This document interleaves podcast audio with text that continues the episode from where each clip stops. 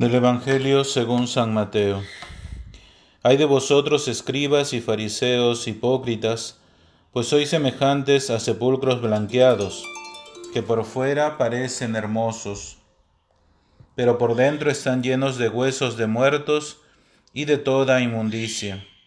Así sois también vosotros, que por fuera parecéis justos ante los hombres, pero por dentro estáis llenos de hipocresía y de maldad.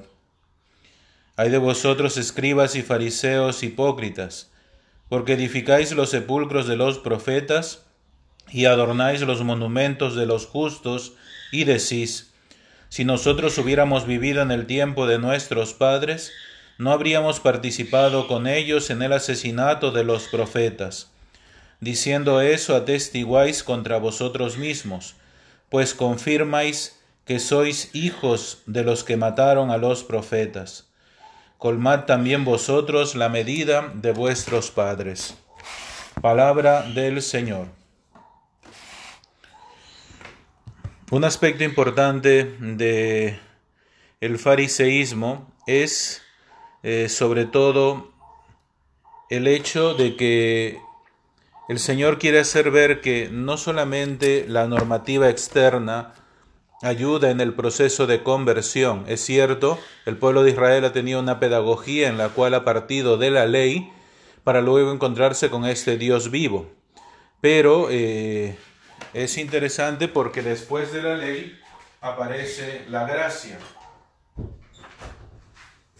Y esta gracia tiene sentido porque le da cumplimiento y plenitud a la ley. Quiere decir que la ley ya no es más digamos, lo primero que debería cumplirse en nuestra vida, sino que lo que ayuda a que la ley tenga sentido es la unión del corazón del ser del hombre con el ser de Dios. Que esto lo ha, mostrado, ha mostrado muchas veces Jesucristo diciendo, yo y el Padre somos uno. Esta unidad le concede el poder entender y explicar desde su vida lo que es el cumplimiento de la ley. Eh, es por ello que hoy a los escribas les plantea este hecho de los sepulcros blanqueados, una famosa alegoría que se utiliza, que eh, en el pueblo de Israel era, eh, digamos, tener contacto con lo que eran los sepulcros o algunas enfermedades, te hacían, te daban el carácter de impuro, por lo cual los sepulcros, como no están, digamos, como ahora que nosotros los tenemos, eh, en un cementerio, todos unidos, ¿no? Antes a veces ibas por los caminos, por los montes y no conocías que allá había eh, alguien sepultado, le ponían unas rocas blancas o los que tenían más dinero lo blanqueaban todo el sepulcro. ¿Para, ¿Para qué? Para que tú no tengas contacto con esta impureza.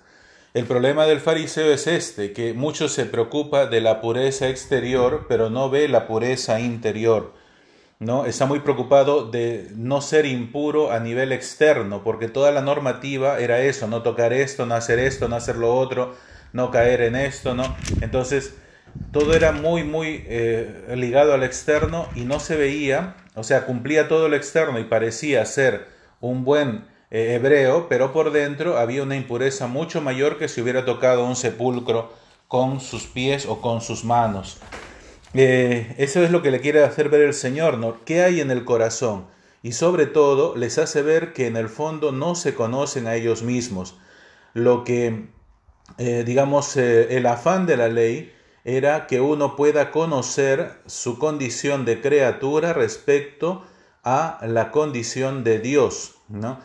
no tomar este lugar de Dios, sino tomar el lugar de criatura. Y como criatura, pues justamente la normativa tenía digamos, la responsabilidad de llevarte, ¿no? O sea, en un, en un este, acercamiento, ¿no? Al verdadero vivir como un hebreo. Pero por eso la segunda parte, ¿no? Eh, refleja el poco conocimiento que tenían de sí mismos, ¿no? O sea, dicen, nosotros no cometeríamos lo mismo que hicieron nuestros padres matando a los profetas. Y al final no se dan cuenta de que ellos mismos dirán crucifícalo, que ellos mismos, digamos, siempre han hecho ardides, han hecho trampas para crucificar a Cristo. Por último, si sus padres mataron a los profetas, a los enviados por Dios, estos han matado al enviado original de Dios al Hijo de Dios, o sea, el enviado más importante. Entonces, al final eh, han hecho un pecado mucho más grande que el de sus padres y ellos pensaban no hacerlo. ¿Cómo es el Señor con su enseñanza para ellos que, mm, eh, o sea, les corrige en ese sentido como diciéndoles, mira que ustedes van a ser peores, pero ellos aún así mantienen todavía su rigidez en la normativa, su rigidez de apegarse a la ley. Por eso el Señor le dice, diciendo esto, atestiguáis contra todos vosotros mismos, pues confirmáis que sois hijos de los que mataron a los profetas. ¿Qué quiere decir esto? Que en el corazón del hombre aparece esta traza del pecado. Y nosotros, siendo pecadores, es que obtenemos la misericordia de Dios.